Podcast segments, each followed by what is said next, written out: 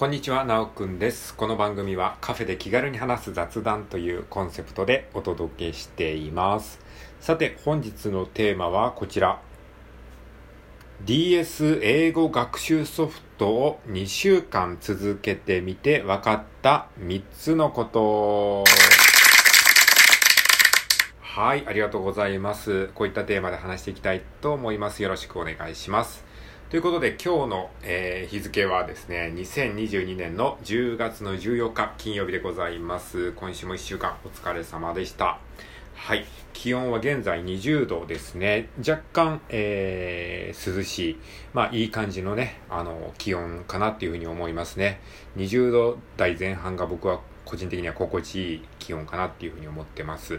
はい。ドル円チャートがですね、今調べたところ、147.39円となっておりました。ついに147円もね、軽々と突破してしまって、もう年内に150円に行くんじゃないかというニュースがね、えーちょっとね、やってましたね。ちらほらこう見かけましたね。はい。まあそんな感じで円安がね、えーすごい勢いで進んでいる昨今なんですけれども、まあそんな話はさておきですね。今日のテーマは DS 英語学習ソフトを2週間続けてみて分かった3つのことっていうテーマで話してみたいと思います。はい。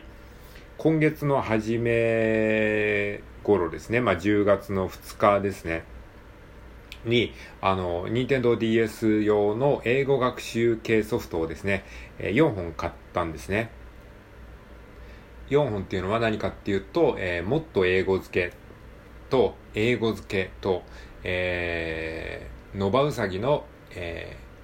ゲームで留学 DS と、あとは、えーもっと TOEIC テストみたいなね、ちょっとタイトルはあやふやですけど、まあそんな4本のソフトを買ったんですね。で、ちょっとね、DS を使ってね、今時任天堂 DS を使ってね、ちょっと英語を勉強しようなんてね、思い立ったんですよね。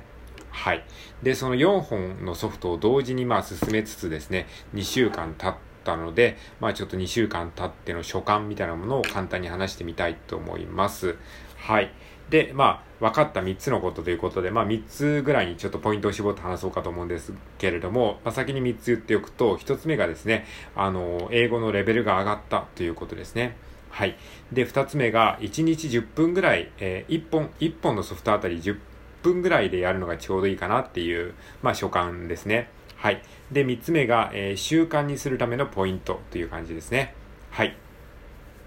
じゃあまず一つ目ですね、えー英語のレベルが上がったということです。はい。で、このもっと英語付けというソフトと英語付けというソフトには、その英語のレベルチェックみたいな、えーモードがあってですね、そこでこう、あなたの英語レベルは今いくつですよみたいな感じでランキング、ランク付けをしてくれるんですよね。で、その毎日この1日1回テストができるんですけれども、そのテストをやると、初日は確かね、D とか E とかそのぐらいだったんですね。A, B, C, D, E って言って。で、最高が S なんですけども、まあ E とか D とかだったんですけれども、多分ね、これソフト側で調整されてるんじゃないかなっていうふうに僕は思ってるんですよね。これどんなに頑張ってもね、あのーランクが上に行かないんですよ。多分初日はどんなに頑張ってももうある程度までいかないみたいになってるっぽいですね。はい。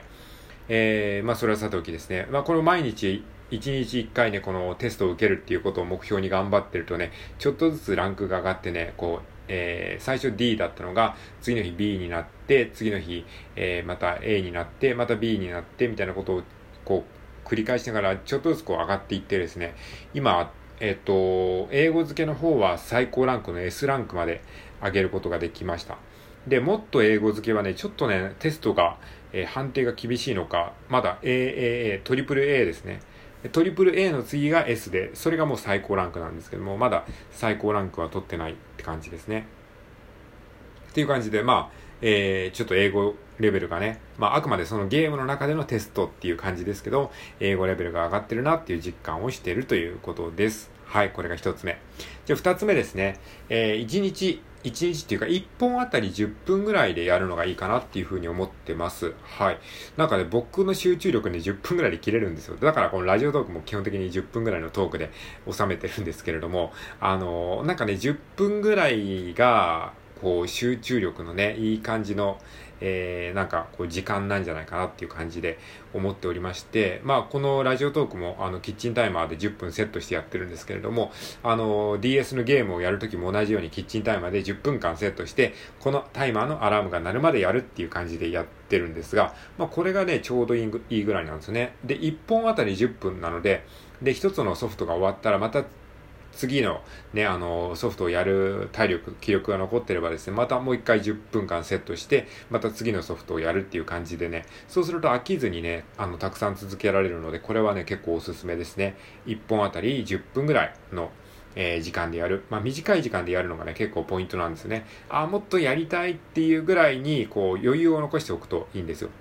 なんかやりきった、今日もやりきったみたいな感じでやっちゃうと、次の日に、あ、もう明日はいっかって、まあ今日はいっかみたいになっちゃうんですよね。これあるあるなんですよね。なんか物事を継続するときに。もっと、もっとやりたい、あ、ちょっとやり足りないなぐらいで、あえて、あの、やめる、中断するっていう。それがね、あの、サイガルニック効果っていうなんか心理学のなんか、あの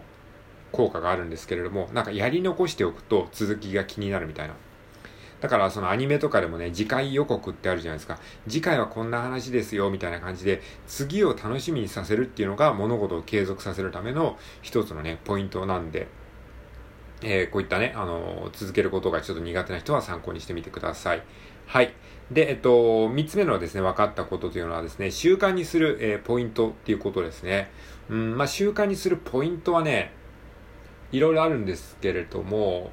やっぱりね、この英語系学習ソフトのいいところは、カレンダーにスタンプが押せる機能があるんですよ。これ前もラジオトークの別の回で話したんですけれども、やっぱカレンダーにスタンプを押すっていうのはね、すごくね、あの、古典的ですけど、有効な方法ですね。だから、例えばこう、ラジオトークを続けるのでも、なんか、家のどっかにカレンダー貼っておいて、ラジオトークができた日に、こう、スタンプを押すとか、みたいな感じで、自分でこういう、なんか、継続スタンプをつけるのもいいかもしれないですね。はい。あと習慣にするポイントとしては、まあ、さっきも言ったように、あの、1日10分みたいな感じで、本当に短い時間でやるっていうことが、えー、いいと思います。なんかこんな10分ぐらいで意味あるのみたいな、そのぐらいの短い時間でやった方が結果的に長く続くんですよね。なんか1日30分とか1日1時間とかってやると、ハードルが上がりすぎて、続けるのがしんどくなって結局続かなくなっちゃうんですよね。だから長い目で見たら、1日10分を1年続けた方がいいんですよね。1日30分を1ヶ月で終わっちゃうより、1日10分を1年続けた方が、あの、トータルの、まあ、時間数もそうだし、えっ、ー、と、なんか分散学習って言って、あの、学習する時間を分散させる方が結局定着するんですよね。うん、なんでかっていうと、あの、一回学習して、その後に睡眠をとるじゃないですか。で、睡眠をとってる間に、その日に学習したことを脳内でこう整理してくれるんですよね、多分。えー、そういったことがあるので、あのー、一日にたくさんやるよりかは、一日ちょっとだけを長く続けるっていう方が、最終的には、えー、自分のスキルになりやすいというふうに僕は思ってます。ので、まあ、短い時間でやるっていうことが大事ですね。はい。日付のスタンプを押すこと、そして、えー、短い時間でやること。あとはですね、なんだろうな、もう楽しむっていうことですかね、とにかく。うん。まあ、このゲームソフト自体も楽しいんですけれども、まあ、やっぱりゲームソフトとはいえ、結局学習をしてるので、あの、まあ、正直飽きるんですよね。なので、飽きないように、いかにこのゲームソフトを楽しんでプレイするか。例えばね、うん、なんかね、その結果を毎回報告するとか、ブログとかツイッターでその結果を毎回、えー、投稿してみるとか、そういう感じでなんかそのゲーム要素にさらに自分なりに工夫をして続けるためのなんかこうアイディアをひとひねりしていくとより楽しめるんじゃないかなというふうに思います。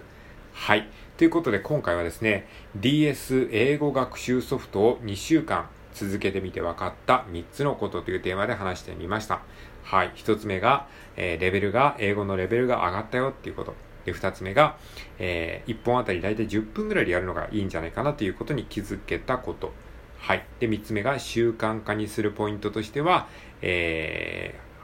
ー、カレンダーにハンコを押すことが有効であるということ。そして、えっ、ー、と、まあ、できるだけね、長く続けるための工夫をするといいよっていう話をしました。はい。もしよければ参考にしてみてください。ということで、最後まで聞いてくれてありがとうございます。それでは今日も良い一日を。